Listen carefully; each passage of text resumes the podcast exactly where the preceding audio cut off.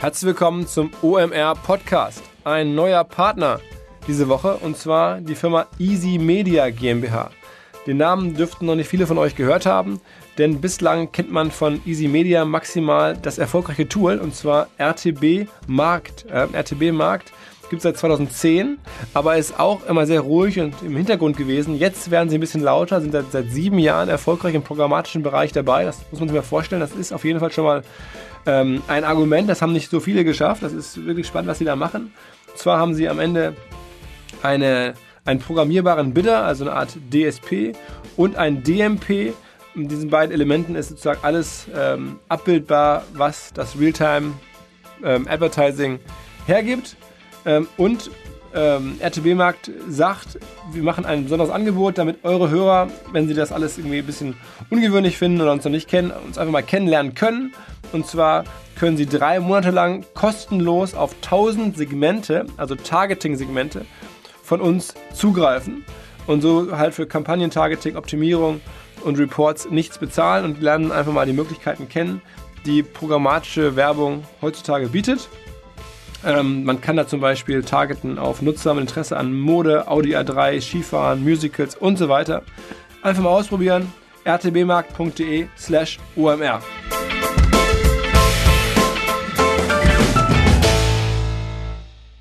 Der Online-Marketing Rockstars Podcast. Im Gespräch über digitales Marketing und manchmal, was sonst noch so los ist.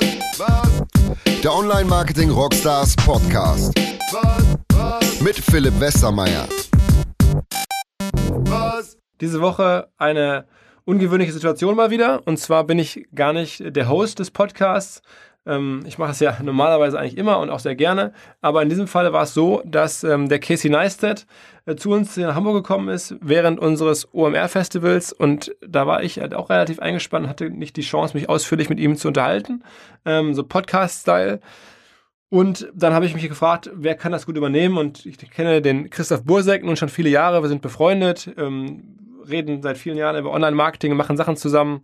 Und ich weiß, wie gut er sich auskennt. Ich weiß, wie intensiv er Casey Neistat verfolgt hat in den letzten Jahren, ähm, dass er insbesondere auch im Bereich YouTube äh, sehr viel Expertise hat, auch bei uns schon in den letzten Jahren immer wieder als YouTube-Experte aufgetreten ist. Also gab es gar keine Frage. Das macht Christoph das Gespräch mit Casey und ich glaube, er hat es auch ganz gerne gemacht. Ähm, und er hat es auch vor allen Dingen sehr gut gemacht, wie ich finde. Sehr hörenswert. Also diese Woche sprechen ähm, unser Rockstars-Buddy und YouTube-Experte hier aus Hamburg, Christoph Bursek, den einige noch als ähm, Gründer von TRG kennen, von V-Score, von Unter äh, Unternehmer, Business Angel, äh, Sasser, sehr netter Typ, ähm, spannender Facebook-Poster und alles.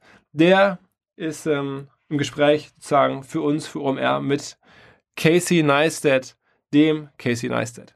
Viel Spaß. Was? Casey, thank you so much for, for coming over. I think you literally landed only a couple of hours ago and you already had some schedule before this podcast. So thanks for taking the time and welcome to the show. Happy to be here. Thanks for having me.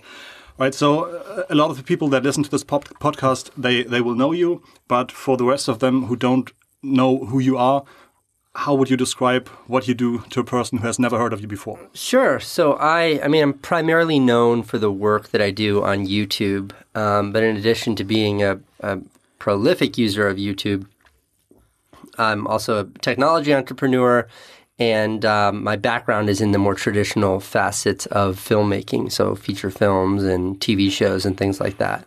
Anything we've heard about of the traditional uh, movies? I mean, I had a television show on HBO that I right. wrote and starred in and called The Neistat Brothers in 2010.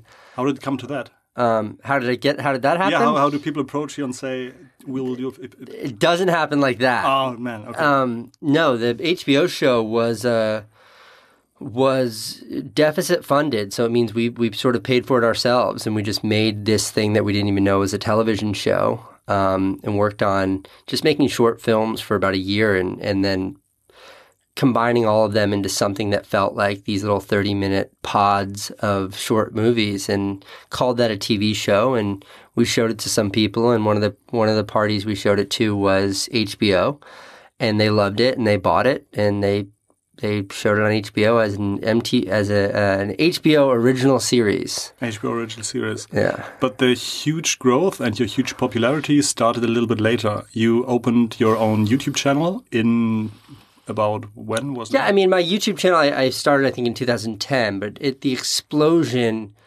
didn't happen until I shifted from sort of posting monthly or bi monthly um, to posting every single day. That's when there was real, real exponential growth in, in the reach of the channel. Do you remember how long it took you for the first 500k subscribers? Yeah, I mean, so it's, it's interesting because it, yeah, it took five years for the first half a million or 400,000 subscribers. Five years. Five years. Wow. But in those five years, it was not an unsuccessful channel. In those five years, I had huge viral hits, viral hits that were 10, 20 million view videos. Um, and not just one of them. I was having those in, in success. I had a couple of really big videos on there. I had a number of other videos that picked up a lot of traction in like the, the sort of more traditional news outlets picked up and ran with them because they were about topical subjects. So One of them was uh, was of course the fa- uh, famous bike lane video. Yeah, so Bike Lanes did you know 15 plus million views and was talked about globally in the news. So I, I bring all this up just to underscore that it was it was a successful YouTube channel even before I started vlogging. But even so, it took five years. Even with despite that success, it still took five years before um, five years to earn a half a million subscribers. And then when I shifted from uh, that content to daily content in the next year, it, it grew 5 million subscribers.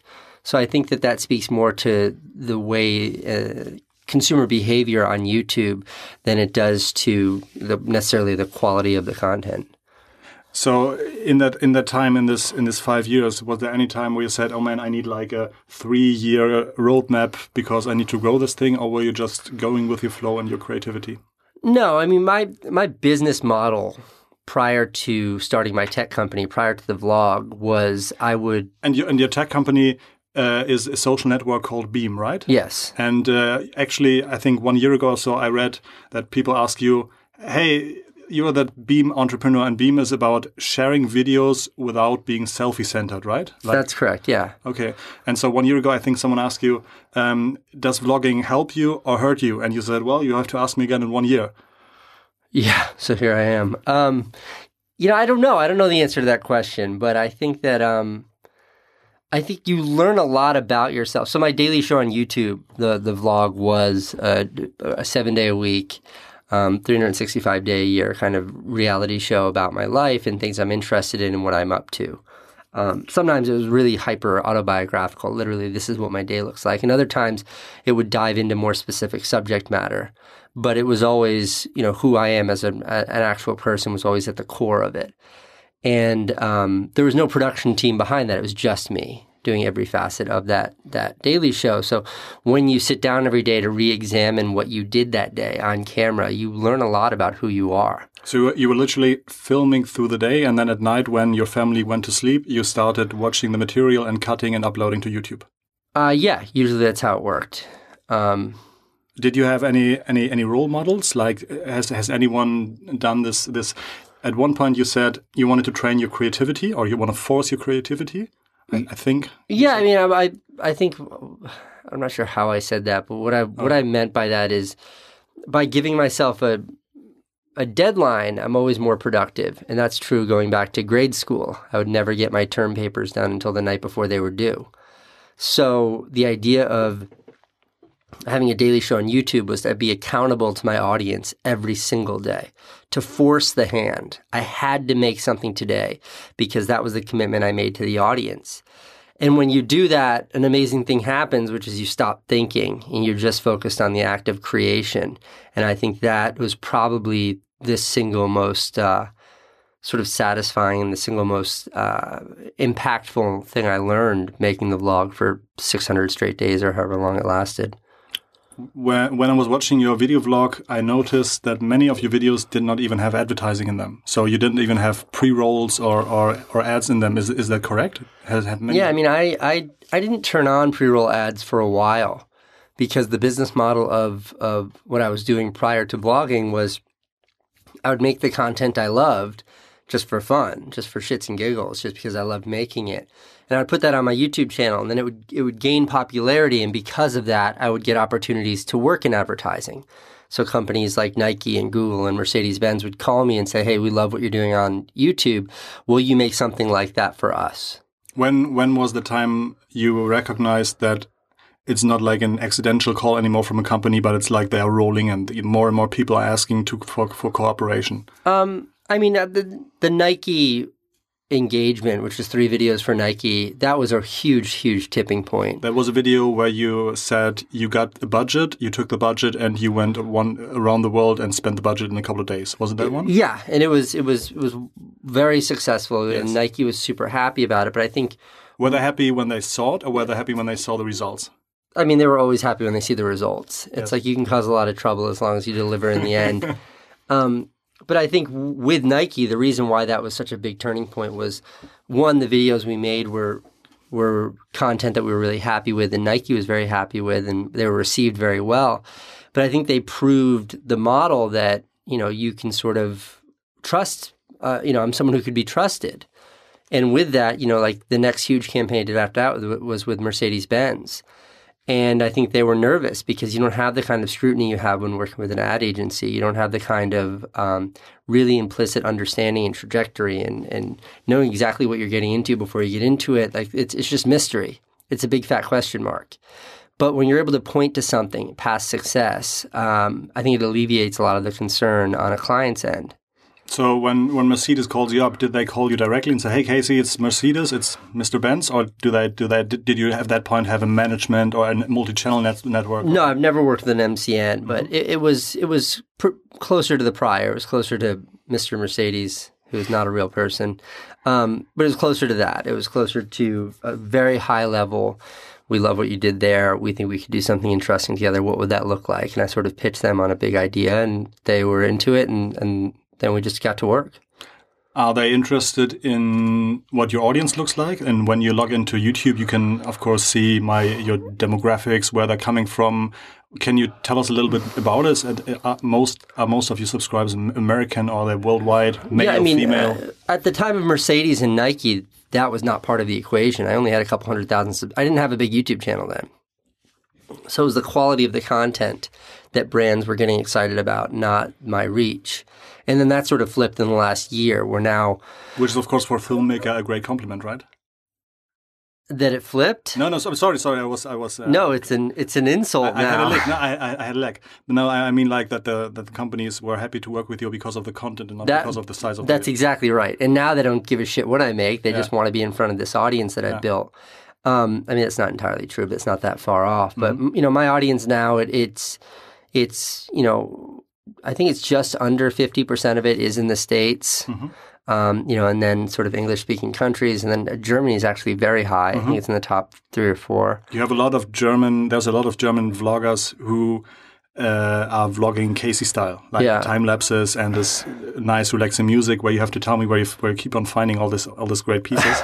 and uh, okay, so so a huge part is in Germany. Do you have any idea, just out of top of your head, like ballpark number, like hundred thousand subscribers from Germany, five hundred? Oh no, it's more than that. It's more. It's more than that. Um, I don't know the exact okay. number, but it's in the hundreds of thousands. Wow. But uh, yeah, you can see the exact demographics. But you know, even so, the brands I work with now, I don't know when or if I've ever been asked for those specific metrics. Okay. They, when a company is working with someone like me, they care about the creative first, last, and and only. They want to know that what we're going to be making together is worth their investment, um, that it represents their company, and that it's true to me. So, and by proxy, true to my audience.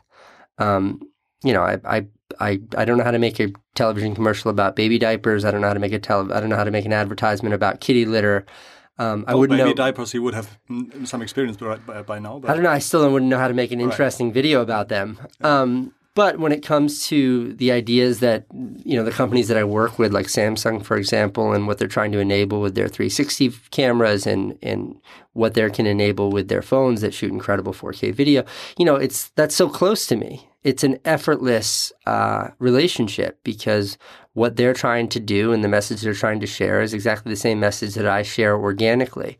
So I, I think that is what is at the core of any healthy relationship with an individual creator like myself.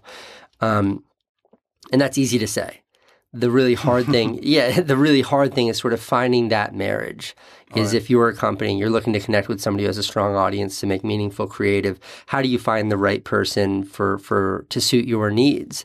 And I think that is the that's the hardest question to answer. After one month, your videos, like one month after upload, your videos usually reach almost 50% of your subscribers in average. PewDiePie's videos only reach 7% of his subscribers after 30 days. There are many YouTubers with more subscribers, but only but your subscribers are loyal AF. Do you think that has to do with how you decide what you you work about? Like you said a lot about how you can only work with a with a company if if if the content comes natural to you. Do you think that's that's also the secret why you, your your subscribers are so sticky? Um, no, I mean, I think the subscribers show up because of the intimacy that was the vlog. I think you build a really dynamic relationship with an audience and they, they know you. And when they know you, they trust you and, and they are there to show up and see what you have to say every single day. I think the risk then falls on my shoulders. You know, if I work with a brand that that doesn't align with my creative or my message and I try to share that on my channel to my audience that is has this foundation of loyalty that they might reject it and be upset by it. Did you have any any negative feedback from from your from your community with some collaborations or some companies you work? I mean, when I was younger, when I was when I had a smaller channel, there would be times when I knew that the fit wasn't wasn't great. Um, I mean, certainly that's the reason why I stopped making thirty second television mm. commercials. You know, f- seven years ago is I really felt like I was prostituting my creativity to make shitty 30 second commercials that I didn't care about creatively or from a messaging standpoint or anything else. It made me feel really lousy. Um, great paycheck, but it made me feel really lousy and I didn't believe in the creative. So I think the magic now is always like step one, do I believe in this? And if the answer is yes, then we move forward. Ganz kurzer Hinweis auf unseren Partner hier in Hamburg und zwar die Firma Performance Advertising. Logischerweise, wer so heißt, bietet meistens auch ein Performance-Produkt an. Das tun die Kollegen.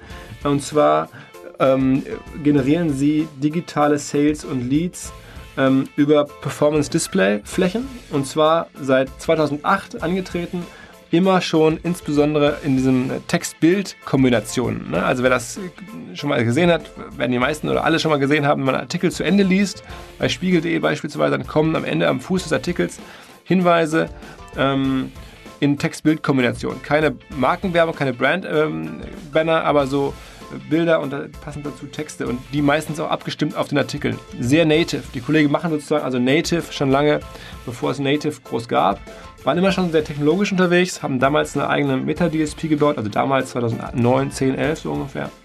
Ähm, machen das mittlerweile auch im Social-Bereich. Ich glaube, die sind in der Lage, nochmal wirklich neue Leads und auch Sales aus dem Netz zu generieren, die man so noch nicht ähm, im Blick hatte, die man so vielleicht noch nicht äh, bekommen hätte über andere Kanäle. Und kann deswegen nur empfehlen, einfach mal reinzuschauen, wer Leads und Sales sucht. Ähm, Performance Advertising kontaktieren und zwar am besten über omr at performance-advertising.de.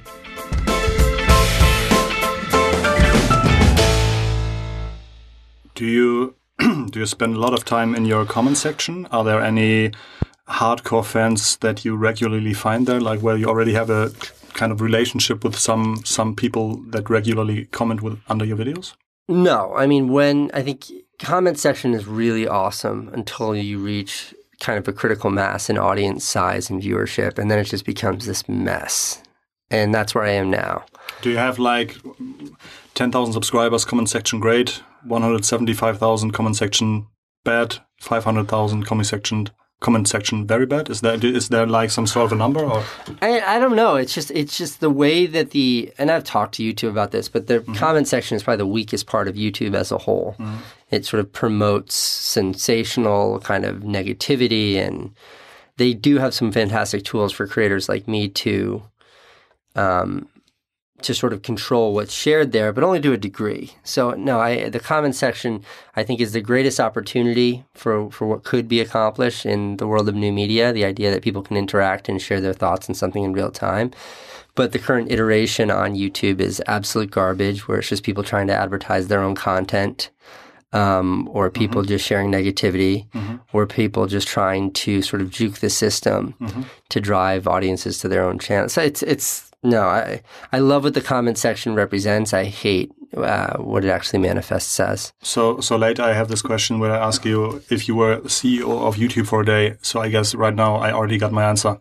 You would improve the comment section, or is there anything else you would do? I mean, I'm I'm very close to a lot of the executive leadership at YouTube, and they're great, very smart, incredibly capable individuals. But the feedback I always give them has to do with the YouTube community. I think what makes YouTube unique to every other social network and every other social platform is the community there is stronger than anywhere else. You, s- you, you said on the stage the um, um, YouTube is so far ahead when it comes to online video because the time spent on the platform is just so much higher, and the connection between um, the audience and the creator is just so much tighter because of the of the um, um, because of, of, the, of the of the format. Is that is this also a reason why you would say um, for companies YouTube is a very important channel they should do more with?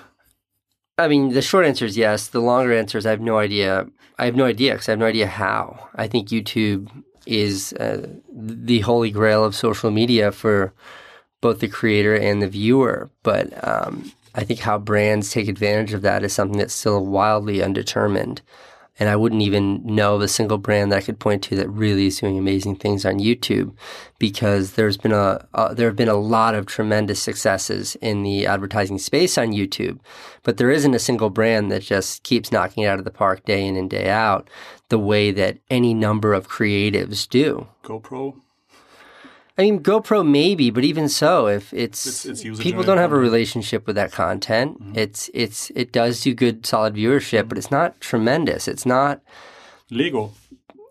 Lego has has has many many I think 100 plus million views every month for for all their uh, small little figurines, but I guess it's mostly little children who fall Sure, asleep. but look, that's effective. That means that they're building an audience with they're building a relationship with their audience that that's effective. But um, I think it's challenging. I think Yeah. that people when they subscribe to something on YouTube, they're typically distri- subscribing to a person. all right. So the idea that they're going to subscribe to a brand, look, even the New York Times, the New York Times, I think has less than two million YouTube subscribers, which is a lot. But they're the New York Times. They're the world, the paper of record, and it's free to subscribe. So you would think that they have a tremendous Vanity Fair magazine, the biggest celebrity magazine in the world. Um, they have a couple hundred thousand subscribers.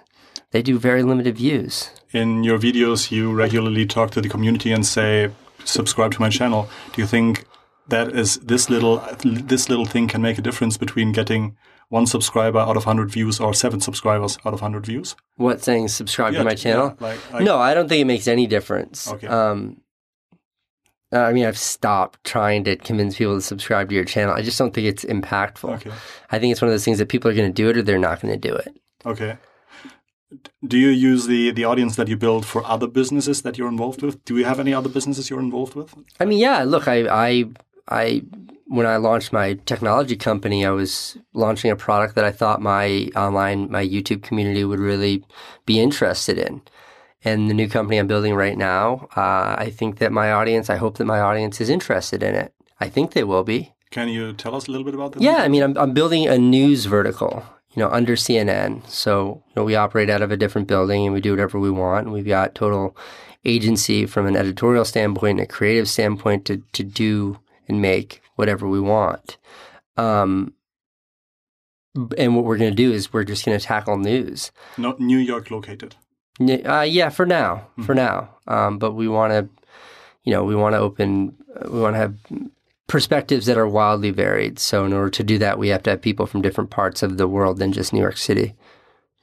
Is um is CNN interested in becoming and getting more um, viewers on YouTube, or are they just interested in interested in digital video, independent of the platform?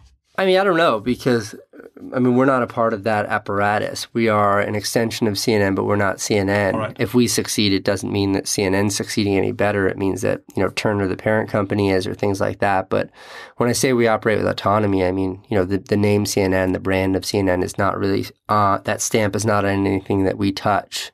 Who is we? I, is it a tech technology driven? Yeah, I mean, it's, so it's the company is largely tech driven, but it's we're building out a media side that's also very powerful with some very smart, incredibly capable individuals. Um, but the ultimate version of this company is that is it, it is a tech and media company where the media component is making fantastic content that people want to see, and then the tech component is figuring out new ways to disseminate that content.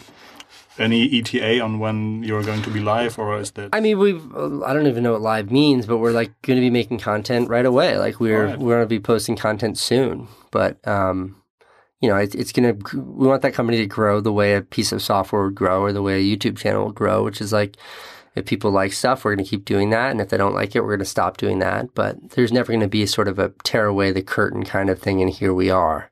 Um, that's not how we're launching. it. That's not how we're going to build a company.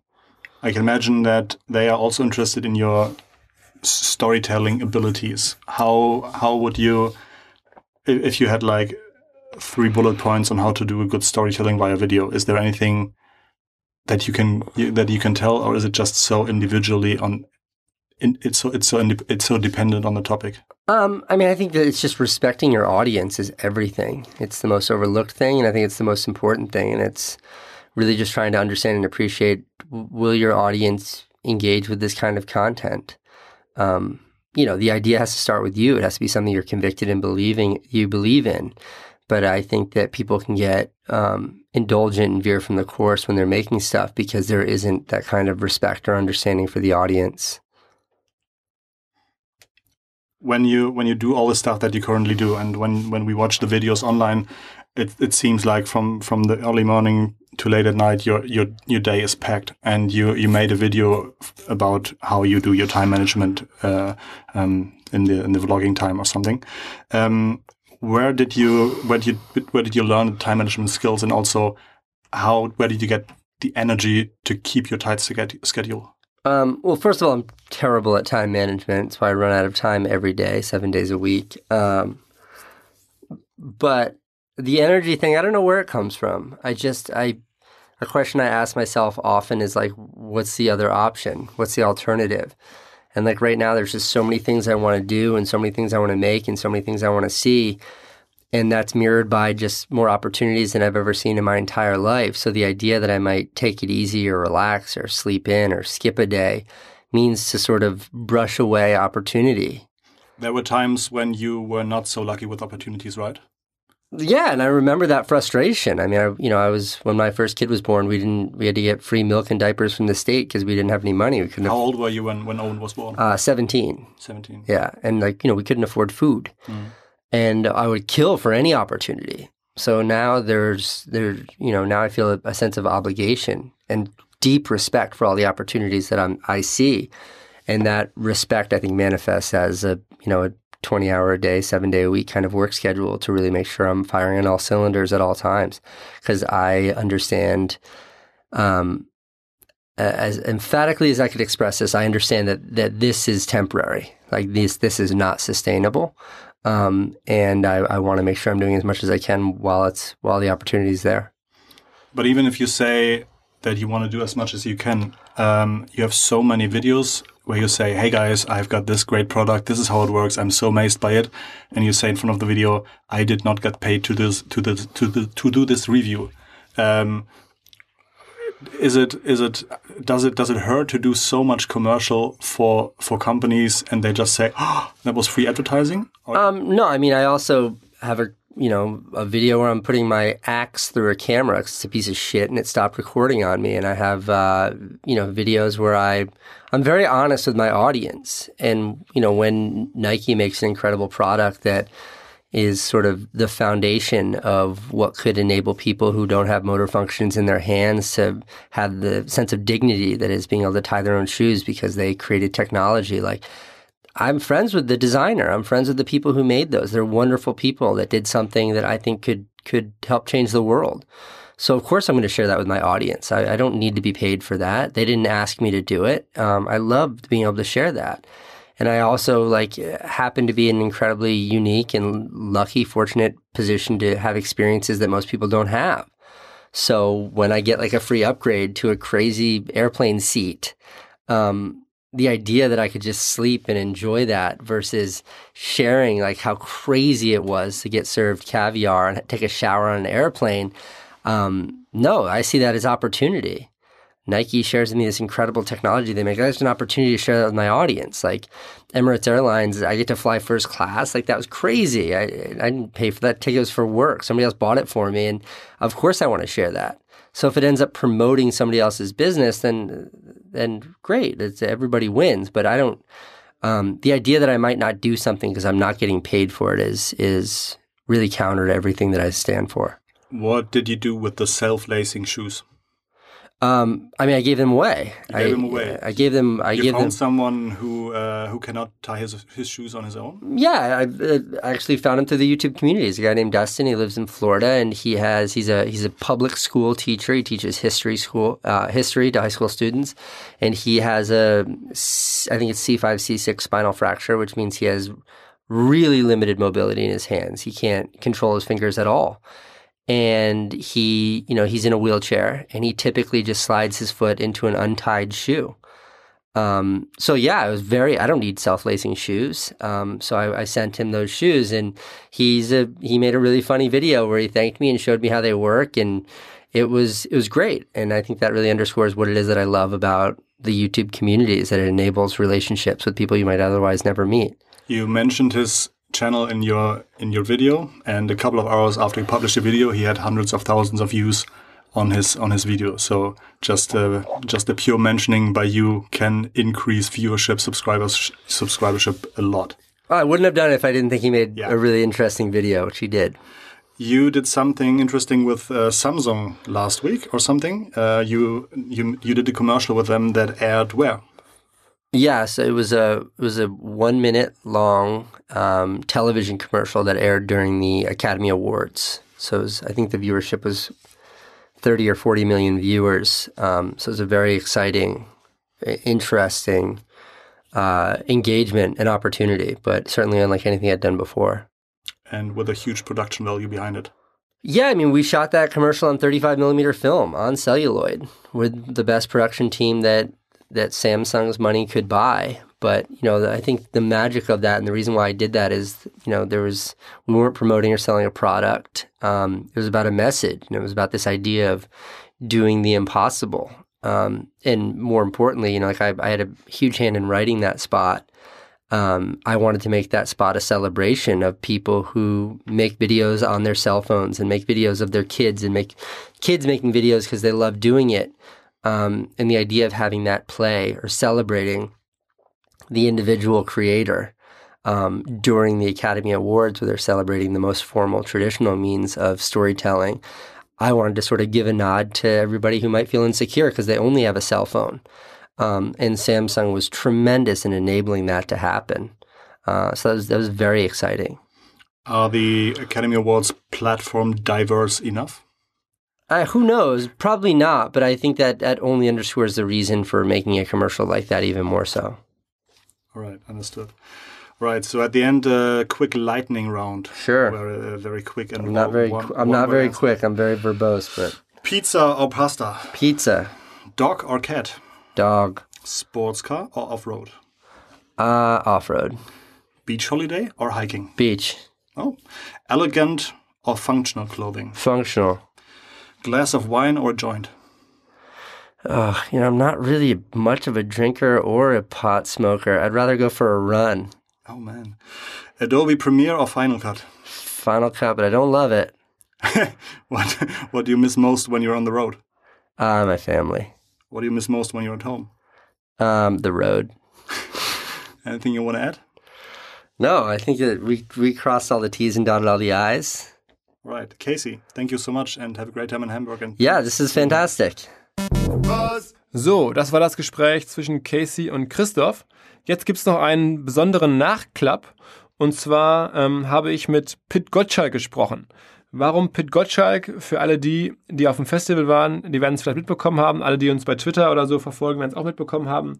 Ähm, es gab einen kleinen Zwischenfall zwischen Casey und Pitt, ohne dass die beiden sich persönlich kennen würden. Aber er, Pitt erklärt es gleich auch hier im Gespräch direkt zu Anfang. Ich will nicht zu viel vorwegnehmen. Aber es war sehr ungewöhnlich. Ähm, und ich dachte mir, es ist interessant, das nochmal aus Sicht von Pitt zu hören. Pitt ist ein langjähriger Freund, Unterstützer, Begleiter, Gast ähm, ja in verschiedensten Formen bei OMR ähm, taucht er auf und äh, gibt mir ab und zu Ratschläge. Er ist äh, erfahrener Journalist, war Chefredakteur der Sportbild. Ähm, aktuell ist er Sportchef bei der Funke Mediengruppe, also von Watz, Abendblatt, verschiedenen anderen Publikationen. Wer genau aufpasst, hat ihn sicherlich schon häufiger beim Doppelpass gesehen, bei Sport 1 im Fernsehen morgens oder bei Sky 90. Er ist da viel unterwegs, ist ein äh, intimer Sportkenner aber halt auch mittlerweile sehr tief in digitalen Themen drin, interessiert sich da seit Jahren für und deswegen immer wieder auch bei uns. Und ja, irgendwie gab es da trotzdem diesen Zwischenfall und ich habe selbst nicht verstanden, was da los war. Ähm, aber Pitt hat mal wieder ähm, was Besonderes gemacht. Also, viel Spaß. Äh, ich sitze hier bei uns in Hamburg in der Schanze mit Pitt Gottschalk, einem alten Wegbegleiter, Freund, Kumpel, der vor kurzem bei uns ehrlicherweise ungeahnt für Aufmerksamkeit gesorgt hat. Ähm, ist ja nicht so, dass, dass du nicht auch häufig Aufmerksamkeit hast mittlerweile. Du bist ja ähm, Sportchef der Funke-Gruppe, ähm, warst vorher schon mal äh, Chefredakteur der Sportbild, ähm, hast also Erfahrung mit Aufmerksamkeit, hast viele Sachen in dem Bereich erlebt, sitzt regelmäßig in irgendwelchen Talkrunden, nun Doppelpass, Sky 90 und sonst was. Aber du bist halt auch großer Digital-Marketing-Fan, das weiß ich. Ähm, und entsprechend regulärer Gast bei OMR, hast mir schon viele Tipps gegeben in den letzten Jahren und jetzt dir vor kurzem eine, ein Highlight geleistet, sag ich mal, aus unserer Sicht. Ähm, wir hatten den äh, Casey Neistat, diesen amerikanischen Super-YouTuber, zu Gast, sowohl auf der Expo-Bühne als auch auf der großen Konferenzbühne. Ähm, und irgendwann tauchte wohl, ich habe es erst hinterher mitbekommen, ein Tweet auf, äh, Casey Neistat ähm, overvalued, irgendwie, dann noch ein Hashtag oder sowas. Und erzähl mal die Story aus deiner Sicht. Also erstmal vielen Dank für die Einladung und ja, das mit Casey, das war für mich dann auch tatsächlich eine neue äh, Erfahrung. Ich bin äh, begeistert über eure Messe gelaufen, über die Expo, sah ihn auf der Bühne und sah den ganzen Hype um ihn herum. Er ist ja jetzt nicht ein besonders äh, hübscher Vogel, ja, auf der Bühne und ähm, macht ganz witzige Videos, lässt sich dafür teuer bezahlen von den Leuten und er wird behandelt tatsächlich wie ein Rockstar. So heißt auch eure Firma Rockstar. Und dann habe ich ein bisschen mal hingehört, was er so erzählt. Und das sind schöne Weisheiten. Ich war auch ganz angetan davon, wie er das vorträgt. Das macht er wirklich ganz toll. Ich habe den Hype noch nicht ganz verstanden.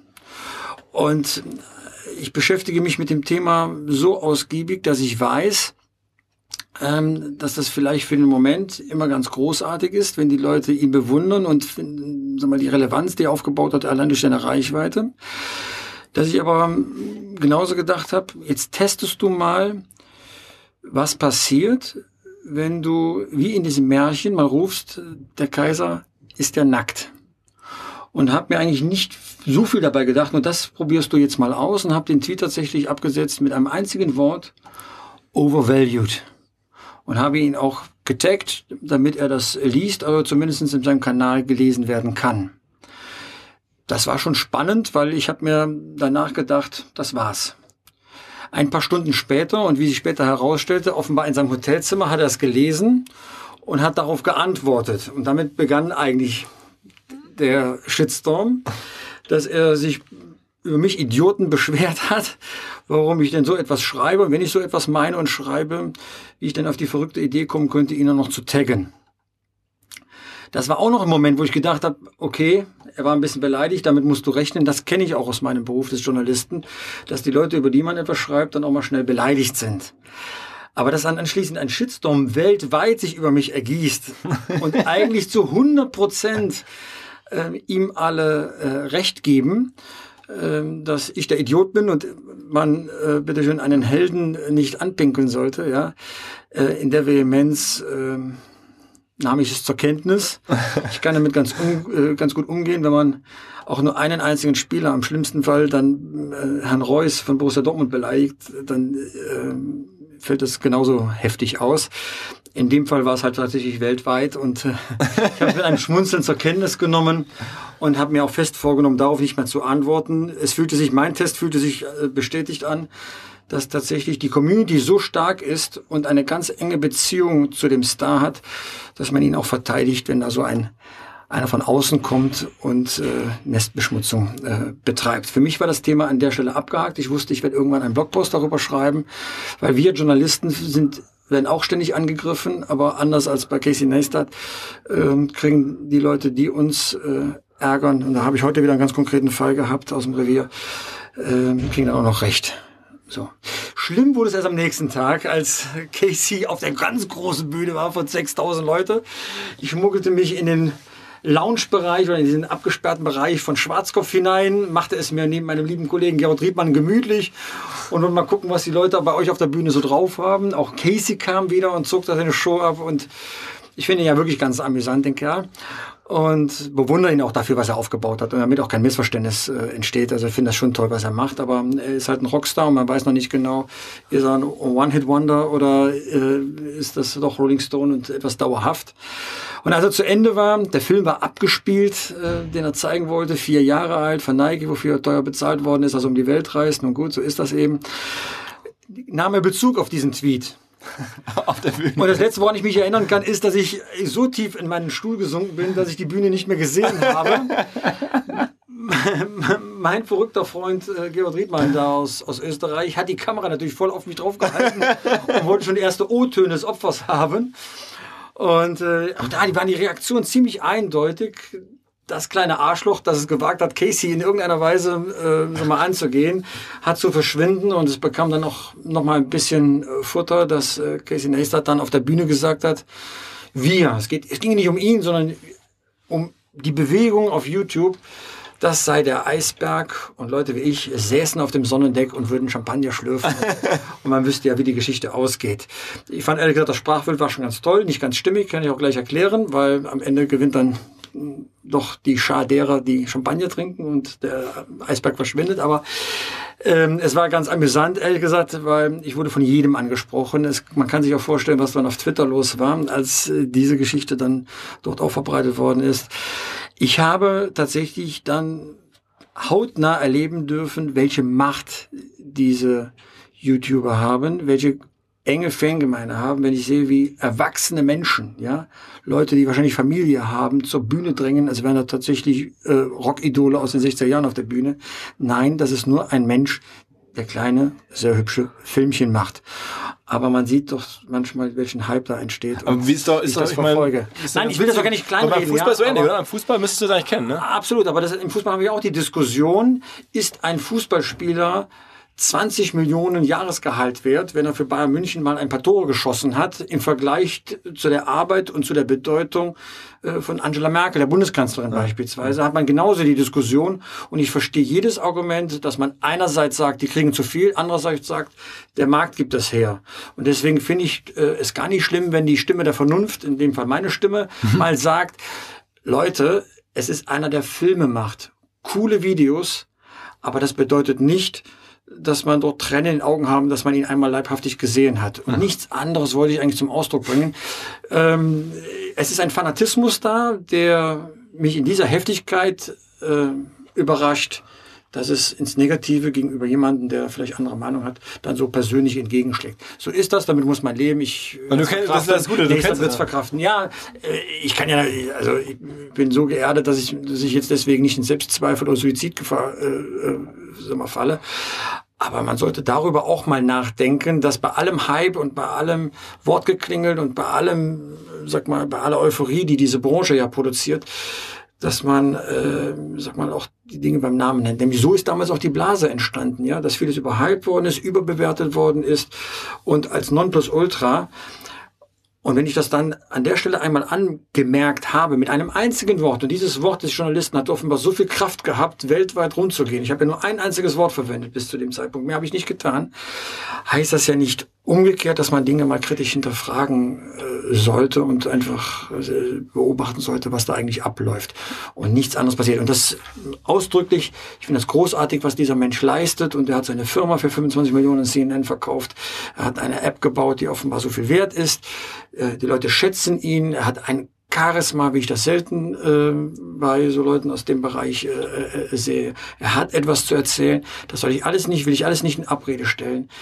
Aber es ist auch nicht so, dass ich unkritisch als Journalist Absolut. gegenüberstehe. Und, und das war mir einfach zu viel. Und dann habe ich einmal kurz äh, die Stimme erhoben und offenbar habe ich damit einen Schneeball geworfen und es kam eine Lawine den Berg hinunter und ich stand unten ganz alleine.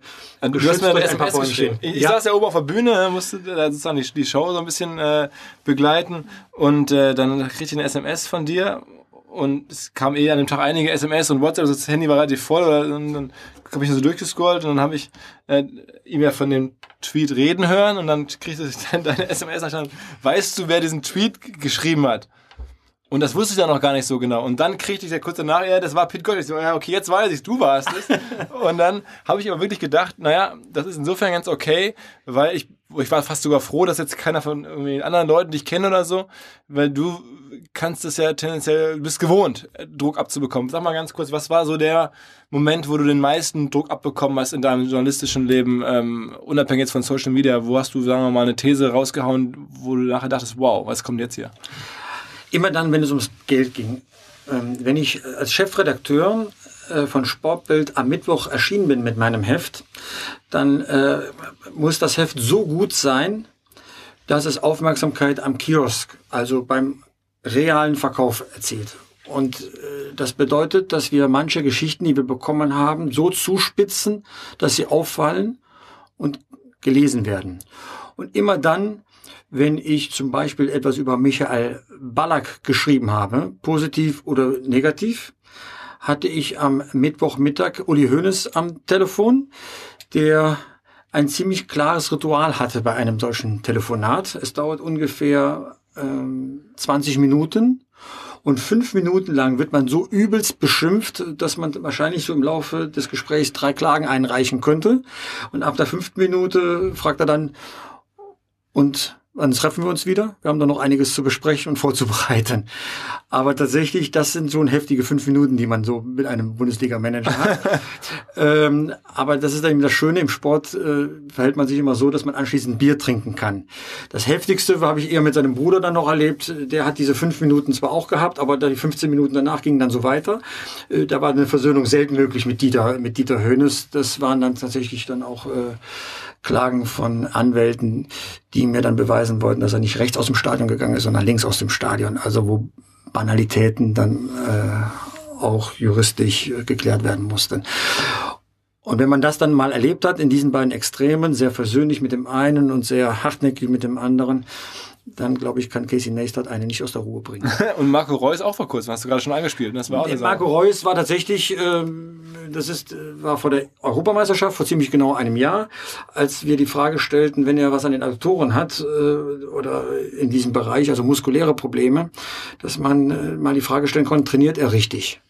Ja, weil eine Verletzung kann ja aus einem Unfall passieren, kann keiner was dafür oder aufgrund von Trainingseinheiten, die man falsch gestaltet hat oder Bewegungsabläufe nicht richtig äh, trainiert hat. Und da haben wir einfach nur mal eine Frage aufgeworfen, ob das sein kann. Und das hat tatsächlich äh, die große Anhängerschaft von Borussia Dortmund aufgerufen, mir die Meinung zu geigen. Ich bin damals anders damit umgegangen, als jetzt bei Casey Neistat. Ich habe gesagt, okay, es gibt andere Meinungen dazu, das muss ich akzeptieren und habe einen, nämlich den klügsten Schreiber dieses Shitstorms gebeten, doch äh, mal seine Meinung niederzuschreiben. Und wie sich herausstellt, ein wunderbares Talent beim Schreiben. Er hat dann denselben Platz in unserem Online-Portal bekommen wie ich für meinen Kommentar, hat dieselbe Social-Media-Unterstützung für seinen äh, für seinen Kommentar bekommen, äh, so dass ich im Nachhinein sogar erstens gefeiert worden bin von dieser Fangemeinde, dass ich andere Meinungen zulasse. Das war auch ein Learning für mich in dem Bereich. Und sogar die Branchendienste gemeint haben, so geht man eben mit äh, seinen Lesern um, nimmt sie ernst, wenn einer eine andere Meinung hat, dass man ihm auch Gehör verschafft. Das war für mich tatsächlich auch ein Learning, äh, dass wir nicht mehr in einer Position sind als Journalisten, dass wir alles wissen und ein großes Sendungsbewusstsein haben und allen Leuten sagen müssen, äh, wie sie die Sachlage verstehen sollen, sondern dass wir in einen Austausch gehen und diesem Austausch auch verschiedene Meinungen zulassen. Eigentlich ein sehr aktuelles Thema, wenn man die Wutbürger oder die Pegida-Demonstration sieht, dass man die Leute, die unzufrieden sind, äh, mit einem Journalisten auch mal Gehör verschafft. Hm. Ja. Naja, so, so. Und jetzt, ähm, also ich hoffe, wir werden dich im Podcast auch ein paar Mal erleben hier in den nächsten Jahren. Du bist ja wieder langjähriger Begleiter. Aktuell Funke Medien. Gibt es noch irgendwas Aktuelles? Bist du demnächst immer zu sehen? Kann man dir kann man dir folgen, ne? Bei äh, Pit Gottschalk bei Twitter. Ähm, Ansonsten schreibst du noch ab und zu selber auch, sehe ich auch irgendwie bei Facebook, bei Twitter. Ich bin morgen früh, direkt fliege ich mal zu Bayern München, um... Hast du ein Treffen ja, mit Kollege Rummenigge, habe ich gehört? Ja, aber du bist ja gut informiert, woher wohl? Hast du mir erzählt, natürlich. ja, mal, mal hören, wie doch die Tendenz ist, weil äh, das ist dann auch für meinen Berufsstand sehr wichtig, was Rummenigge gerade macht. Äh, wir sind ja nun geschult darauf, äh, News entgegenzunehmen oder zu recherchieren und entsprechend einzuordnen. Der FC Bayern ist der erste Verein, der 24 Stunden, also rund um die Uhr, einen eigenen Sender betreibt, mit der Begründung, ähm, Niemand kennt den FC Bayern besser als der FC Bayern, also berichten wir gleich selbst darüber, äh, bevor wir es den Medien überlassen. Das kann ich als Journalist natürlich jetzt nicht so unterschreiben, weil ich finde, die journalistische Leistung besteht, sehr nächster darin, Dinge auch mal einzuordnen und mal zu grundieren und vielleicht auch mal gegen den Strom zu schwimmen. Äh, und darüber werde ich mich morgen mal mit ihm unterhalten und mal sehen, wie er so die Medienentwicklung der Bundesliga sieht. Wir Journalisten stören da ein bisschen. Bei Nächster haben wir es gesehen. Bei Bayern bereitet man auch alles vor. Es wird nicht einfacher mit den Vereinen und mit den. Was stört dich gerade in der Bundesliga, äh, Bundesliga aktuell? Dass die äh, Presseabteilungen inzwischen größer sind als die Redaktionen. Das war früher mal anders. Ich kann mich an Zeiten erinnern, da hat der Markus Hörweg, damals Kommunikationschef oder Pressesprecher von Bayern München, ähm, vor der Saison die Liste mit den Handynummern aller Spieler in die Redaktion gefaxt, damit wir diese Spieler äh, auch anrufen können, wenn wir Fragen haben. Heute durchläuft das einen großen, einen großen Prüfungsverfahren, äh, wann man wie, wo und in welchem Rahmen das Interview macht. Und tatsächlich passiert es auch, dass Interviews äh, nicht autorisiert werden, das heißt auch nicht gedruckt werden können, weil den Fall habe ich kürzlich gehabt bei Julian Draxler, weil der Fragenkatalog zu kritisch sei. Und das muss man sich mal vorstellen, dass man keine kritischen Fragen stellt, weil es in diese Marke Spieler nicht mehr einzahlt. Klar, wir sind Störfaktoren, äh, wir Journalisten bei den Sportstars. Ist ja auch ganz klar, Politiker brauchen Journalisten, um Wählerstimmen zu kriegen. Rockstars brauchen äh, Journalisten, um Werbung zu machen für die nächste Tournee. Spieler, ein junger Fußballspieler, der 20 Jahre alt ist, mit dem Ball einigermaßen gerade auslaufen kann und in der Bundesliga spielt, ist schon Millionär. Da sind die Journalisten tatsächlich eher das störende Faktor. Und dagegen müssen wir ankämpfen. Da müssen wir auch unsere eigene Rolle nochmal definieren. Und wenn es so endet, und da komme ich wieder darauf zurück wie bei Neistat, dass alles nur noch unkritisch gesehen werden soll, dann ist das nicht gut für den Journalismus und ehrlich gesagt auch damit nicht gut für die Gesellschaft. Meine Meinung, das ist das, was mich umtreibt. Ich bin zwar nur ein Sportfuzzi, aber ich glaube, da steht mehr Und digital, Spiel. muss man sagen. Du bist ja mittlerweile, spielst ja in beiden Welten, ne? Also Sport und digital. Geht ja auch nicht mehr anders. Also wenn wir in Stories denken, dann denken wir nicht mehr, es kommt in der Zeitung oder kommt im Internet, sondern wir schauen erstmal, was ist die Story und dann versuchen wir es in den passenden Kanal entsprechend passend auch aufzubereiten. Deswegen referiere ich darüber vor Branchenkollegen und auch an der Universität. Wie kann man dasselbe Thema in unterschiedlichen Kanälen zielgruppengerecht ausspielen? Das ist also Online-Marketing für mich auch nur eine Lernkurve, um zielgruppengerecht die Sachen ähm, auszuliefern. Ich vertrete die These im Sportjournalismus, der neue Massenmarkt ist die Summe von Nischenmärkte und die Journalisten müssen bereit sein, in diesen Nischen den Inhalt passend auszuliefern, dass die Zielgruppen es dann dort in der passenden Weise auch lesen können. Alles klar. Wir verfolgen dich eh, ich verfolge dich eh und ich bin sicher, du wirst bei Rockstars demnächst hier oder wieder auftauchen. Ähm, vielen Dank, dass du so ein bisschen erklärt hast, was dahinter das der Sache war. Ich glaube, viele haben es noch in Erinnerung oder können es ja nachverfolgen und das war ja einer der unerwarteten Momente des Festivals dieses Höhepunkt, Jahr. Ja, der Höhe, ja, der Höhe. Alles klar. Ich danke dir. Viel Spaß mit Herrn Rummenigge morgen. Danke.